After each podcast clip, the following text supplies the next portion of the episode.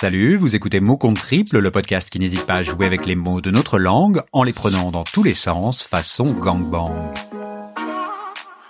Aujourd'hui, je vais vous parler du mot inspiration. Pourquoi un tel mot? Eh bien peut-être parce que ces derniers jours j'en manquais cruellement pour écrire sur un autre. Alors je me suis dit, autant explorer plus à fond la signification de ce dernier. Le mot vient du latin inspiratio qui signifie souffle, haleine, inspiration.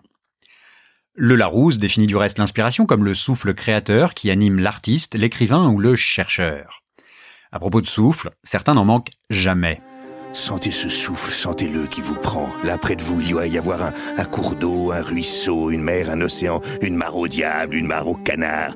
Quelque chose, un cours d'eau qui nous relie au grand tout, au grand bleu. Vous êtes là?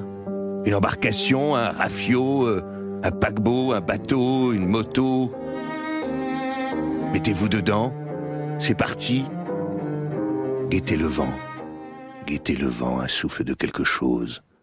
Vous aurez reconnu ici l'inimitable Édouard Baird dans l'une de ses nombreuses envolées dont il a le secret. Habituellement, un mot surgit et s'impose à moi en fonction de l'actualité ou de mes lectures du moment. Cette semaine, ce fut calme plat, rien, nada pétole, comme disent les marins.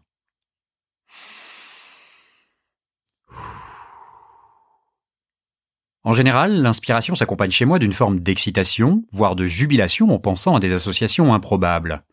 Comme le disait notre regretté Johnny,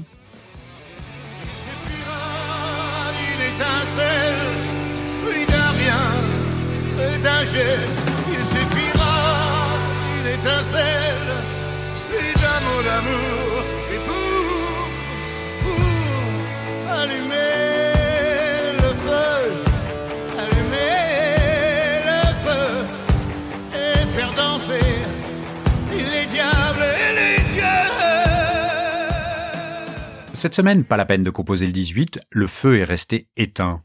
Enfin, pas tout à fait. La preuve, c'est que vous êtes en train de m'écouter, c'est donc que je me suis accroché. Comme le dit l'auteur américain Seth Godin, on n'écrit pas parce qu'on est inspiré, mais on est inspiré parce qu'on écrit. Je crois de plus en plus à ça. Attendre le souffle créateur pour se mettre face à son ordi ou son micro est une erreur à éviter quand on prétend créer du contenu.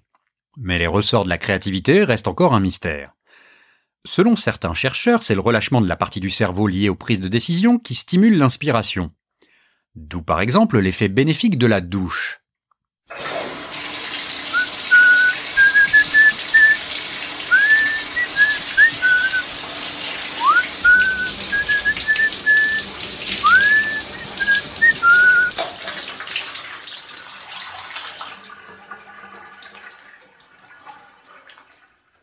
Le plaisir de l'eau chaude sur le corps provoque une sécrétion de dopamine qui a pour effet de nous relaxer et de libérer notre imagination. Certains sont parfois malgré tout très tendus en sortant de la douche et cherchent à se calmer par tous les moyens. Mais cela peut leur coûter cher. Ce qui s'est passé, c'est une relation non seulement inappropriée, mais plus que ça. Une faute. Une faute vis-à-vis de ma femme, mes enfants, de mes amis, mais aussi une faute vis-à-vis des Français, qui avaient placé en moi leur euh, espérance de changement. Bon là, je crois que tu t'es un peu enflammé, mon ami.